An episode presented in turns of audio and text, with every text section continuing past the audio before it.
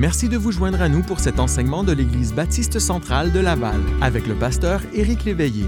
Nous sommes une assemblée passionnée par l'Évangile de Jésus-Christ située au cœur de Laval. Nous sommes engagés dans notre amour pour Dieu et dans notre service pour notre prochain. Si vous aimeriez en savoir plus sur nous, visitez-nous au www.ebcl.ca. Maintenant, voici un enseignement de la part du pasteur Éric. Avec des vérités profondes et nombreuses, et on va les explorer ensemble dans les prochaines semaines. Allons donc dans Romains chapitre 1, les versets 1 à 7 ce matin, c'est l'introduction du livre, et le verset clé qu'on trouve dans Romains, c'est le juste vivra par la foi, ou encore par sa foi, qui est une, une citation du prophète Habacuc. Mais lisons les sept premiers versets. Ce matin, j'aimerais qu'on parle de ce thème. Christ est tout. Christ est tout. Dans Romains chapitre 1, commençons au verset 1 et je lis jusqu'au verset 7. Paul, serviteur de Jésus-Christ, appelé à être apôtre, mis à part pour annoncer l'évangile de Dieu. Évangile qui avait été promis auparavant de la part de Dieu par ses prophètes dans les saintes Écritures.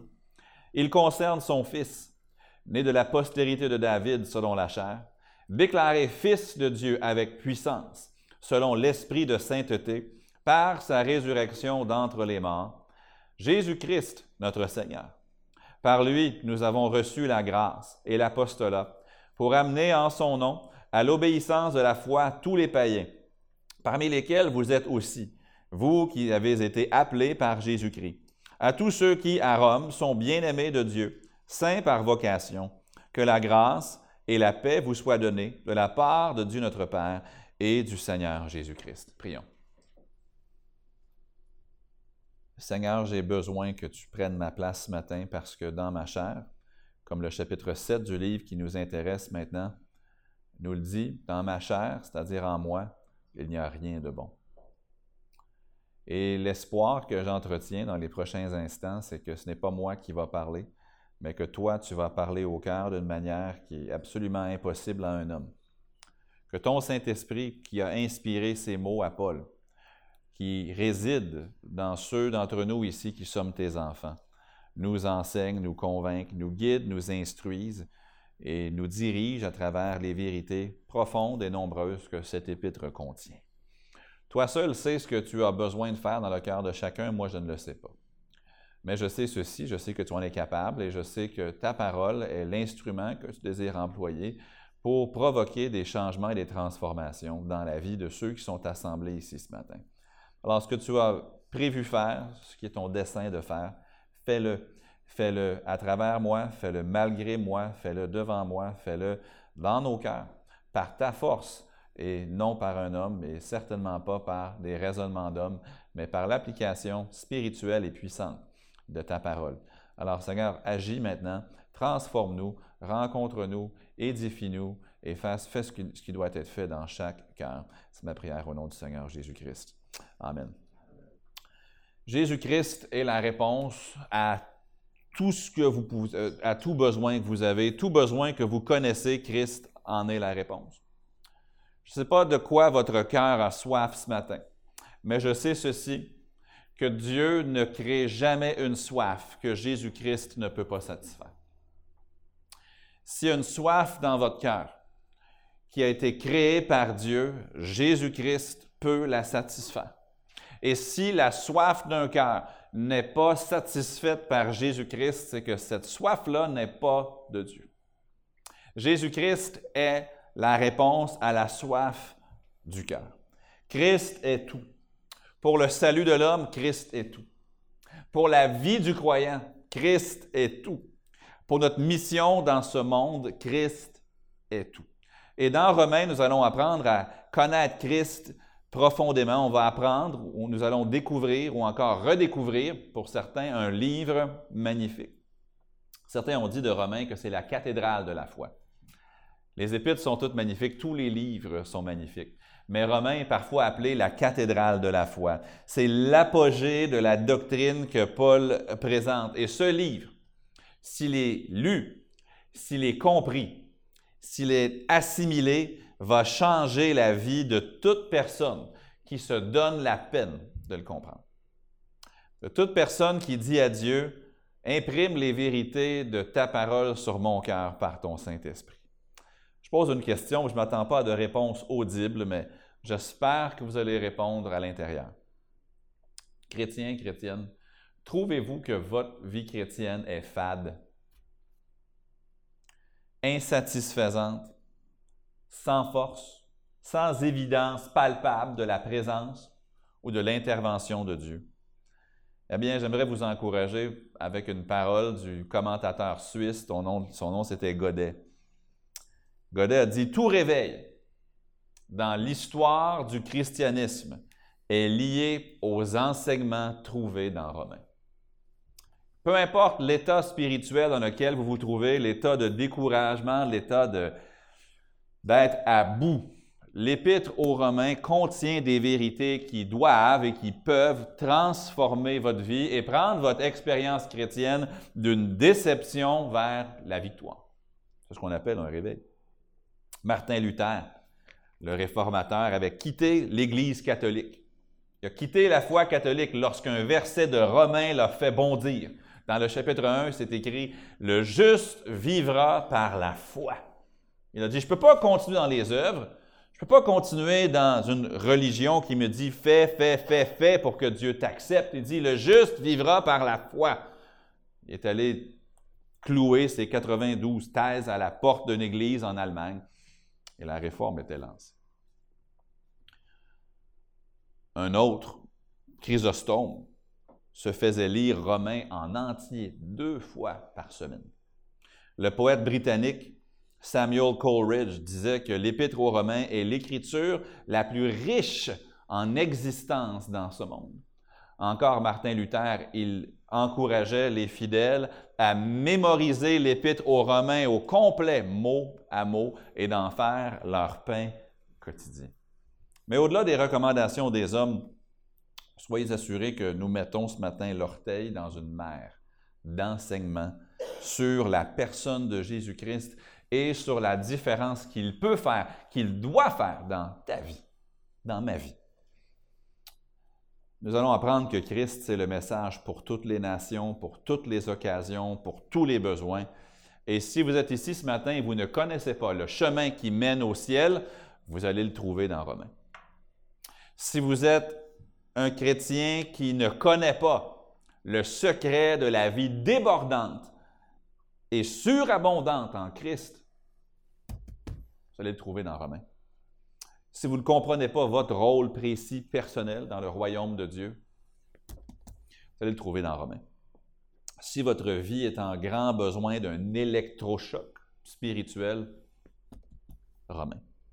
Le livre de Romains, c'est pour vous, quel que soit l'état de votre âme, quelle que soit euh, la station de votre cheminement spirituel, sauvé ou non, encouragé ou non, Romain contient les principes pour vous propulser vers une vie surabondante en Jésus-Christ et j'espère que ce livre va être clair comme jamais auparavant pour vous dans les prochaines semaines. Moi, je ne peux pas transformer votre vie. Cette Église ne peut pas transformer votre vie. Jésus-Christ peut. Et Jésus-Christ veut. Et c'est une des raisons pour lesquelles il a placé dans vos mains l'épître de Paul à l'Église qui était à Rome. C'est vrai qu'on voit premièrement ce matin que Jésus est tout pour ton salut. Jésus est absolument tout pour ton salut. Dans les versets que je viens de lire, on voit au verset 2, puis on voit jusqu'au verset 4, Évangile qui avait été promis auparavant de la part de Dieu par ses prophètes dans les saintes Écritures. Il concerne son Fils, né de la postérité de David selon la chair, déclaré Fils de Dieu avec puissance, selon l'Esprit de sainteté, par sa résurrection d'entre les morts, Jésus-Christ, notre Seigneur. Jésus est tout pour ton salut. Rome, c'est une grande ville, c'est la New York de son époque ou le Londres de son époque. Et Rome, comme dans toute grande ville, était, composée d'une multitude de peuples, une multitude de groupes ethniques qui allait à la capitale de l'Empire romain. Mais comme dans la plupart des grandes villes, il y avait un groupe, un groupe qui avait beaucoup de difficultés à s'amalgamer aux autres, c'était le peuple juif. Et le peuple juif n'était pas aimé du tout à Rome. En fait, on n'est pas certain si l'Épître aux Romains a été écrite au début des années 50 après Jésus-Christ ou plus vers la fin des années 50 après Jésus-Christ, au milieu. Mais dans les années 50, l'empereur Claude ou Claudius était tellement fatigué des Juifs qu'il a ordonné à tous les Juifs, il y en avait peut-être jusqu'à 60 000, de quitter la ville de Rome. Il y a deux Juifs que vous et moi nous connaissons, Aquilas et sa femme Priscille, qui ont dû quitter Rome à cette époque-là, puis on les trouve à Corinthe lorsque Apollos arrive. Mais c'était un groupe qui habitait sur le côté ouest de la ville de Rome. Et dans les synagogues à Rome, qui étaient nombreuses, il y avait une bonne nouvelle qui avait éclaté. Dans Acte 2, l'apôtre Pierre, sous l'inspiration de l'Esprit, s'est élevé et avait prêché le message bien connu à l'occasion de la Pentecôte. Et il y avait des hommes de toute nation, de toute race qui étaient venus à Jérusalem, ce qui inclut forcément Rome. Et nous croyons qu'il y avait des gens qui avaient ramené l'Évangile à Rome et que cette bonne nouvelle de Christ avait commencé à se propager parmi les synagogues de Rome. On sait une chose, Paul n'était jamais allé à Rome, il va le dire dans le verset 16. Paul n'est jamais allé à Rome. À ce moment-là, il n'y a aucun autre apôtre non plus qui était allé à Rome. Personne. Quelqu'un d'autre que les apôtres avait amené l'Évangile à Rome. Et l'apôtre Paul, on va le voir dans quelques semaines, a un vif désir d'aller et de recueillir du fruit à Rome, un endroit où aucun apôtre n'est passé. Mais sans le ministère d'un apôtre, sans que Paul y aille, sans que Pierre y aille, sans que Barnabas y aille, sans que que ce soit y aille. Ils ont découvert la voie du salut.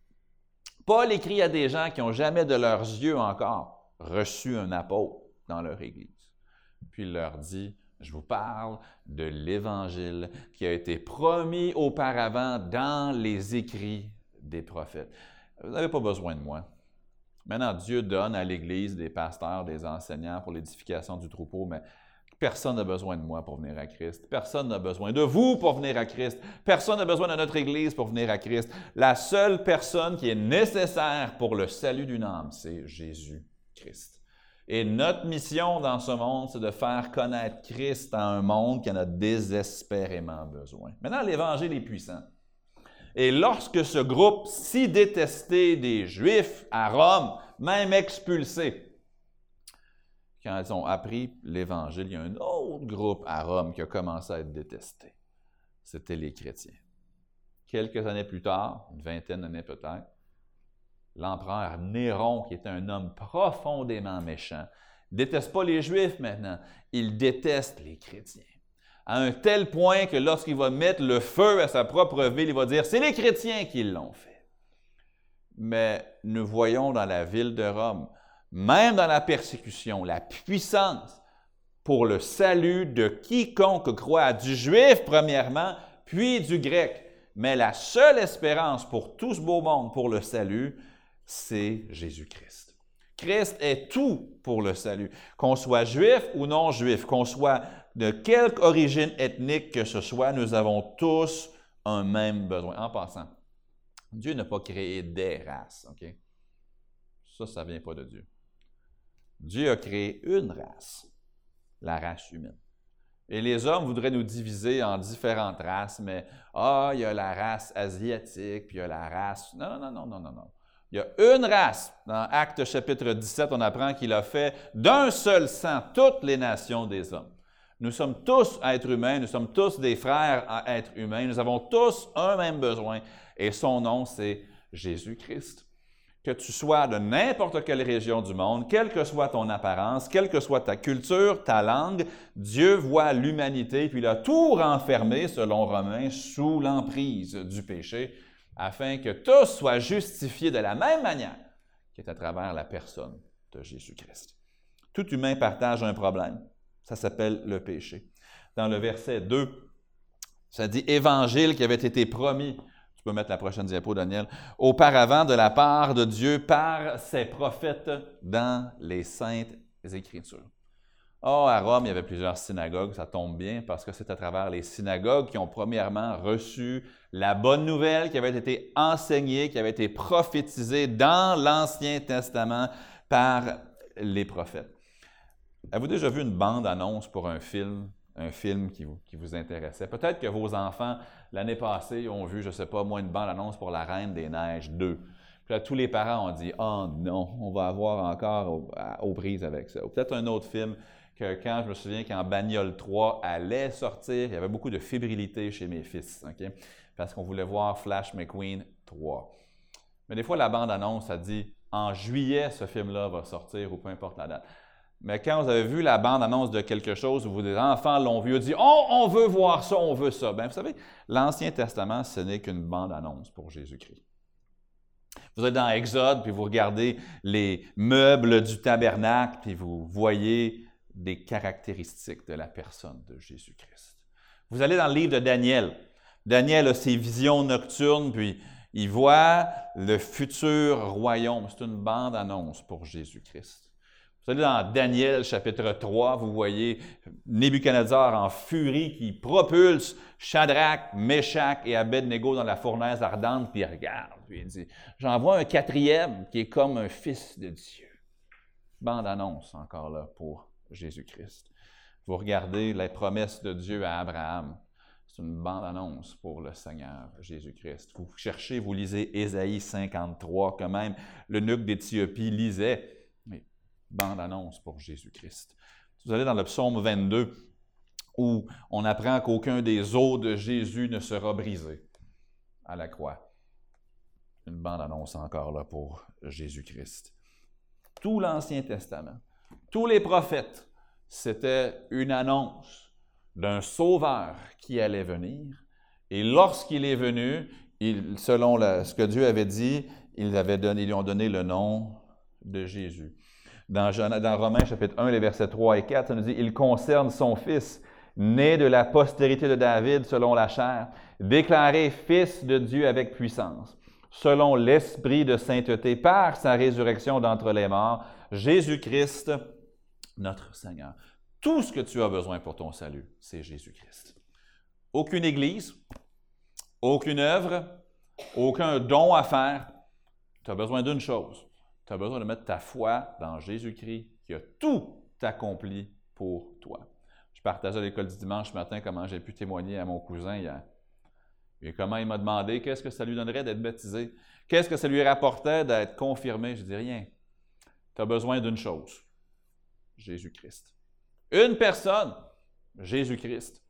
Juste lui et rien de plus. C'est lui, c'est lui seul qui est l'accomplissement de toutes les promesses de Dieu. À la fois le fils de David, c'est lui qui répond à toutes les promesses faites au peuple d'Israël dans l'Ancien Testament. Fils de Dieu avec puissance, selon l'esprit de sainteté, par sa résurrection d'entre les morts. Non seulement il a tout fait ce qui est nécessaire en payant la dette. Qu'est-ce que Jésus a dit à la croix? Tout est accompli. Une autre traduction pourrait être Tout est payé en entier. tout ce que vous avez fait cette semaine, ça a été payé par Jésus. Tout ce que vous allez faire cette semaine, j'espère que non, mais tout ce que vous feriez de mal cette semaine, ça a été payé par le Seigneur Jésus. Tout est accompli. C'était ce qu'il mettait sur une facture. Tout est payé. En grec. Tout est payé. Tout est accompli. On n'a besoin que de lui pour être sauvé. Mais ça ne s'arrête pas au salut. On qu'on voit deuxièmement que Jésus est tout pour ta vie. Jésus est tout pour ta vie. Remarquez le verset 7. À ceux qui à Rome sont bien-aimés de Dieu, saints par vocation, que la grâce et la paix vous soient données de la part de Dieu notre Père et du Seigneur Jésus-Christ. Voici le problème de, je crois, la majorité des chrétiens. On vient à Jésus, on reçoit Jésus comme notre sauveur, et ça s'arrête là. On ne va pas plus loin. On ne grandit pas nécessairement en Christ. Une fois le billet pour le ciel assuré, il s'arrête là. Et laissez-moi vous dire, et par observation, mais malheureusement aussi par moments par expérience.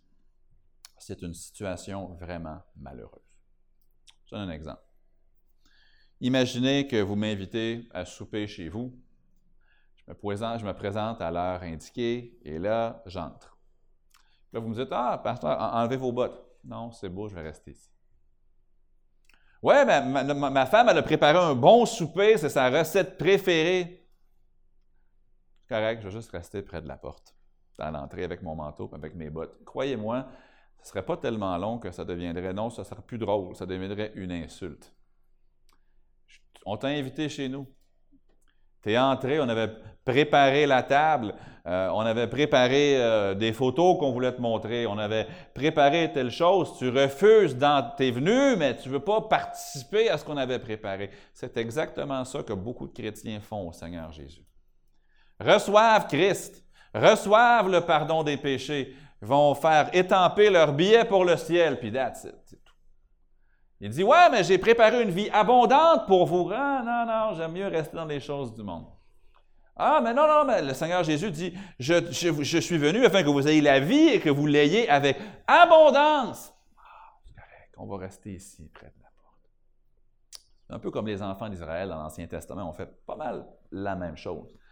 Si vous lisez Exode, puis ensuite aussi le livre des Nombres, vous allez voir une situation vraiment particulière. Ils sont en esclavage en Égypte, ça va mal, ils se font fouetter, ils se font maltraiter. Puis là, Dieu leur envoie Moïse. Là, Moïse, à travers la main puissante de Dieu, va les diriger hors d'Égypte après dix plaies spectaculaires. Ils sortent d'Égypte, puis là, gloire à Dieu, on était délivrés de la main des Égyptiens. Ils sont sur le bord de la mer Rouge qui avait été fendue pour eux. Puis ils chantent un magnifique cantique dans Exode. Et là, ils font un bout de chemin. Puis ils arrivent aux portes de Canaan, la terre promise. Puis là, Moïse envoie douze espions pour aller espionner le pays. Puis les douze reviennent. Et puis même qu'ils portent une grosse grappe de raisin pour leur montrer à quel point, oui, c'est un, pays qui coule avec le lait et le miel. Puis dix sur les douze, on dit. on a, on, non, on rentre pas là. Il y a des grosses villes avec des géants. On a même vu les fils d'Anak, les pires monstres. Il y a Josué et Caleb qui disent Non, on va y aller avec l'aide de Dieu. Mais les dix ont convaincu la foule qui ont décidé de ne pas entrer en Canaan. Puis pendant 40 ans, ils ont fait le tour et le tour et le tour du désert jusqu'à ce que cette génération au complet périsse dans le désert, excepté Josué et Caleb. Est-ce que ça ressemble à votre vie chrétienne? Ah, gloire à Dieu, je suis sauvé, je suis sorti d'Égypte, mais je ne veux pas vraiment entrer dans la vie abondante en Jésus-Christ. J'aime mieux rester ici. Merci Seigneur de m'avoir sauvé. Merci Seigneur de m'avoir délivré de mes péchés. Merci que je n'irai pas en enfer. Mais maintenant, la vie abondante en Jésus-Christ, je ne la veux pas vraiment. on est comme le peuple d'Israël qui reste là. C'est beau être sauvé. C'est essentiel, mais Dieu a de grandes choses à vous donner après le salut. Être sauvé, c'est juste la porte d'entrée. C'est que le commencement. Et honnêtement, si vous venez chez nous et vous restez dans l'entrée, ce n'est pas tellement intéressant. Il n'y a pas grand-chose à voir là. Il n'y a pas beaucoup de conversations à avoir dans le portique. Ça va être pas mal surface. Pour avoir des conversations plus profondes, il faut passer au salon. Il faut passer du temps ensemble. Il faut partager un repas. Il faut avoir une expérience ensemble. Et c'est ça qui manque à la vie de beaucoup de chrétiens, qui refusent d'avoir une véritable expérience de vie avec Jésus-Christ. Puis ensuite, qui disent, bah, la vie chrétienne, c'est plat. La vie chrétienne, c'est ennuyeux. Je regarde mes amis dans le monde, au moins eux, ils peuvent faire ci, puis ils peuvent faire ça, puis ils peuvent faire ça, puis au moins ils ont du plaisir. Moi, la vie chrétienne. Beaucoup de croyants même arrivent à un point où, malgré toutes leurs belles intentions, sont tellement découragés, sont tellement déprimés, qu'ils disent, écoute, la vie chrétienne, si c'est ça, tu peux la garder. Pourquoi? Parce qu'ils sont sauvés, mais c'est tout. Ils sont jamais entrés dans la vie abondante que Jésus-Christ promet. Maintenant, alors qu'on considère que Jésus est tout pour ta vie, remarquez la fin du verset 7. Ça s'apparente à ce qu'on a lu tantôt. Ça dit À tous ceux qui à Rome sont bien-aimés de Dieu. On en a parlé tantôt dans le passage qu'on a lu. Moi, ça m'encourage. Je suis bien-aimé de Dieu. Je pense a beaucoup de gens qui ne le réalisent pas. On va faire quelque chose ensemble. On va le dire à haute voix. Je suis bien-aimé de Dieu. On va le faire tout le monde à haute voix. Je suis bien-aimé de Dieu. Le croyez-vous vraiment? Beaucoup d'entre vous, on le croit de la bouche, mais dans notre cœur, on se dit si, si, si, si seulement je pouvais. Euh, ah, je, le sais que j'ai manqué beaucoup de réunions d'église, donc je pense que Dieu m'aime. Non, tu es bien-aimé de Dieu cette semaine, j'ai encore perdu les pédales, j'ai encore crié après ma famille, donc je suis sûr que Dieu ne m'aime pas. Non, tu es bien aimé de Dieu, pas à cause de ce que tu fais, parce que tu es en Jésus-Christ. Il dit ici à tous ceux qui, à Rome, sont bien aimés de Dieu, saints par vocation. Qu'est-ce que, qu'est-ce que Dieu a dit à Jésus ou de Jésus à son baptême dans Matthieu 3, le verset 17. Daniel, tu peux le mettre à l'écran. Et voici une voix fit entendre des cieux ces paroles. Celui-ci est mon Fils bien-aimé, en qui j'ai mis toute mon affection. Daniel peut mettre le prochain verset. Jean 17, 23. Moi en eux et toi en moi, afin qu'ils soient parfaitement un et que le monde connaisse que tu m'as envoyé et que tu les as aimés comme tu m'as aimé. Dieu a dit de Jésus, Tu es mon fils bien-aimé. Puis il vous dit à vous, Tu es mon enfant bien-aimé de la même manière. Est-ce que vos parents vous avez aimé quand vous étiez enfant? Je ne peux pas répondre à ça. Mais je sais ceci, Dieu vous aime parfaitement. Est-ce que vos enfants, est-ce que votre famille, est-ce que vos amis vous ont rejeté? Peut-être.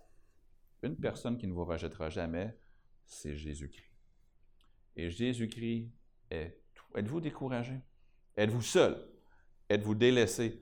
Ne croyez jamais le mensonge du diable qui dit que Dieu te délaisserait ou qu'il ne t'aimerait pas ou qu'il en a contre toi. Non.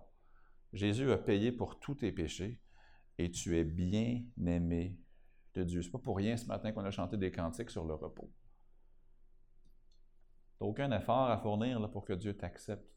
Il t'accepte sur la base de ta foi dans la personne du Seigneur Jésus-Christ.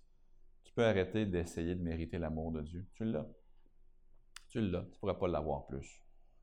Il t'aime, il ne pourrait pas t'aimer davantage. Mais non seulement en Jésus, tu es bien-aimé de Dieu, aussi en Jésus, tu es saint. À tous ceux qui à Rome sont bien-aimés de Dieu, saints par vocation. Nous sommes saints parce que nous sommes en Jésus et que Jésus est parfaitement saint. La Bible nous dit que nous bronchons tous de plusieurs manières. Mais voici une chose. Quand Dieu me regarde moi, ou vous regarde vous si vous êtes sauvés, il ne voit pas les mauvaises choses que vous avez faites. Il voit Jésus.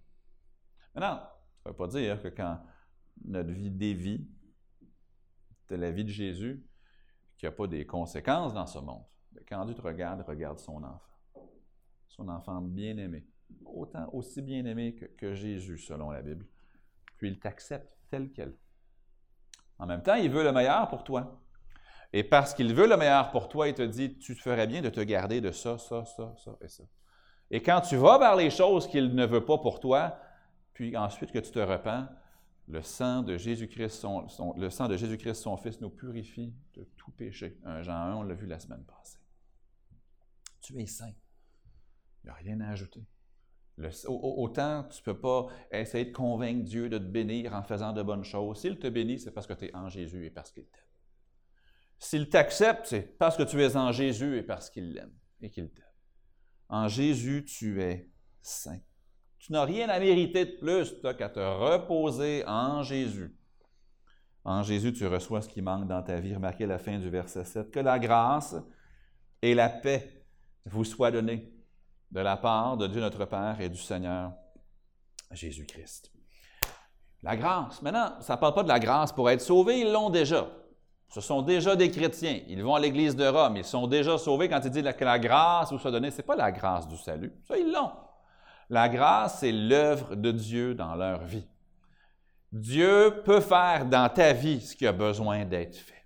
As-tu besoin de pardonner à quelqu'un qui t'a fait du tort? As-tu besoin de te réconcilier avec quelqu'un avec qui tu es en conflit? As-tu besoin de passer par-dessus des choses qui t'ont été faites qui t'empêchent d'avancer? La grâce, que la grâce vous soit donnée. Que Dieu fasse dans votre vie des choses que vous ne méritez pas, mais que lui seul peut faire. Moi, je suis entièrement dépendant de la grâce de Dieu. Complètement. Parce que dans ma chair, Romains 7, il n'habite rien de bon. Rien de bon en moi, sauf Christ qui habite en moi. Et il dit que la grâce vous soit donnée. Mais Dieu nous promet non seulement la grâce, mais en plus, il dit et la paix.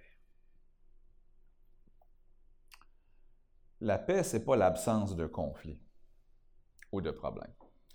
La paix, c'est la calme assurance que Dieu contrôle tout. Il y a sûrement deux sortes de chrétiens ici ce matin. Des chrétiens qui acceptent par la foi la paix de Dieu et ceux qui ne l'ont pas. La différence entre un chrétien qui marche par la chair et qui souffre et un chrétien qui marche par l'esprit et qui souffre aussi. C'est que celui qui marche par la chair dit Ah, tout est hors contrôle. Celui qui marche par l'Esprit dit, Dieu est en contrôle. Les deux traversent la vallée, les deux traversent la difficulté, mais il y en a un qui reçoit de l'Esprit de Dieu. C'est pas facile, je suis éprouvé, je souffre, c'est pas facile, mais je sais en qui j'ai cru. Et je sais qu'il a la puissance pour garder mon dépôt jusqu'à ce jour-là. Dieu est en contrôle. Celui qui marche par la chair, qui ne veut pas avoir la vie abondante en Jésus-Christ, il dit Ah, tout est sous contrôle, tout est hors contrôle. Mais Jésus est tout pour ta vie. J'espère que si Dieu ne fait qu'une chose à travers toute cette série dans Romains, c'est qu'il va prendre ceux d'entre nous qui sommes sauvés, puis qu'il va nous rappeler que le salut, c'est pas tout il y a mille bienfaits que Dieu veut vous communiquer par sa grâce dans votre vie chrétienne. Il veut vous infuser une paix. Il veut vous animer par son esprit pour produire dans votre vie et à travers vous du fruit. Il veut vous aider à surmonter votre passé. Il veut enlever votre crainte de l'avenir. Il veut transformer votre caractère, pas par vos efforts, par l'Esprit de Dieu qui habite en vous. Puis il veut vous transformer. Il veut changer votre existence. Il veut prendre une vie chrétienne de bon, j'ai lu ma Bible, check, j'ai lu, j'ai prié, j'ai fait ces cinq choses-là. Bon, j'ai fait maintenant. Non, non, non. Une vie chrétienne qui n'est pas une liste, une vie chrétienne qui est une relation. Une vie chrétienne qui n'est pas toujours j'en ai-tu fait assez pour Dieu? Une vie chrétienne qui est en communion intime avec Dieu. Il veut vous transformer. Troisième et dernière chose, Jésus est tout pour ton utilité. Jésus est tout pour ton utilité.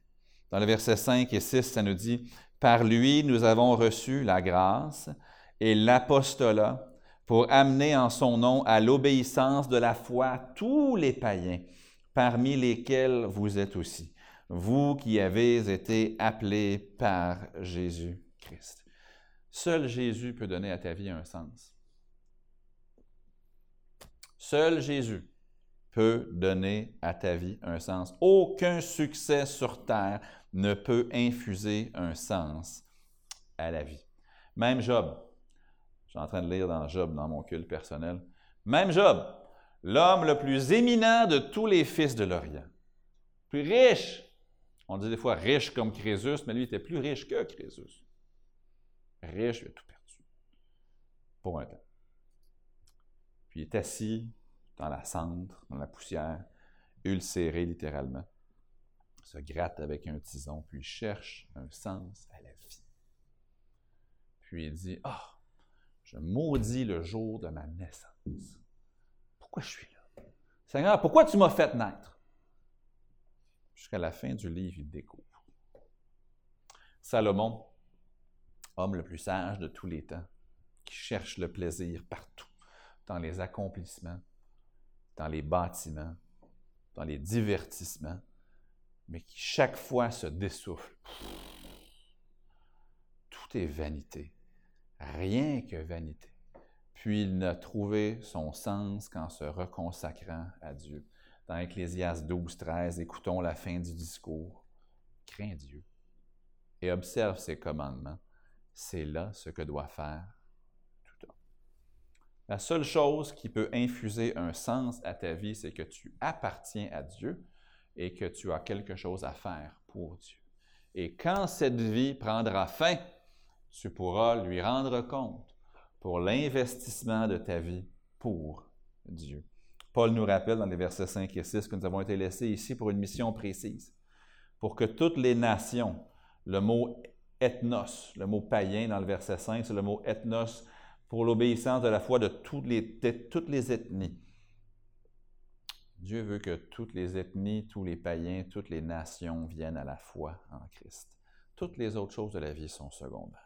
On est ici pour être ses ambassadeurs et pour être la saveur de Christ pour ceux qui sont égarés alors que je termine, est-ce que la question de la vie éternelle pour vous, ça a été réglé une fois pour toutes? Il a rien à faire. Peut-être que vous êtes un enfant, puis des fois vous entendez beaucoup de leçons à l'église ou à l'école du dimanche, peut-être à la maison. Pour être sauvé, tu n'as pas besoin de faire quelque chose. Tu as juste besoin de croire dans ce que Jésus a fait une fois pour toutes. Il a versé son sang à la croix. Il n'est pas resté mort, il est ressuscité des morts. Et parce que lui est ressuscité, toi aussi, tu peux passer par-dessus la mort puis aller au ciel pour l'éternité avec Dieu. Tu n'as rien à faire. Tu as juste à croire dans ce qu'il a fait, de croire que c'était pour toi, de croire que c'était suffisant. C'est ça qui sort. Mais ça, c'est la porte d'entrée. Et je crains que beaucoup de chrétiens, et même beaucoup de chrétiens dans notre Église, croient que d'être sauvé, c'est ça. J'ai été sauvé, gloire à Dieu, je suis un chrétien on fait quoi avec tout le reste du Nouveau Testament qui ne parle pas du salut? C'est clairement parce que Dieu a de grandes et magnifiques choses pour votre vie. C'est clairement parce qu'il a des richesses. Soyez francs. Soyons francs pour un instant. Est-ce que vous trouvez que la vie chrétienne, elle est monotone? Beaucoup de chrétiens disent oui. Je vois pas de tête qui bouge, mais je, suis en train de lire un livre sur ma table de chevet. C'est, ils ont, le, titre du livre, c'est en anglais They Found the Secret. Ils ont trouvé le secret. Et puis, ça parle de 20 personnes, peut-être 5 à 10 pages chaque. Des gens que si je les nommais, je peux en nommer quelques-uns, si je parle de Hudson Taylor, mentionné l'école du dimanche, D.L. Moody, évangéliste américain, euh, A.J. Gordon, prédicateur américain. Il y en a plusieurs autres. Amy Carmichael, missionnaire en Inde.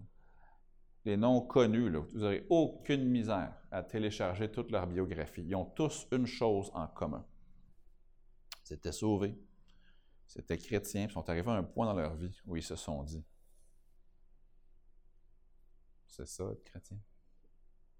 Je ne vois pas d'évidence de la force de Dieu dans ma vie pas le Saint-Esprit qui fait en moi quelque chose de bien, bien spécial. J'existe! Ah, gloire à Dieu, je suis sauvé, mais c'est fade. Puis dans tous les cas, parfois avec l'âme, ils ont dit Seigneur, il n'y a pas quelque chose de plus. Maintenant, ils n'ont pas reçu un deuxième baptême, non.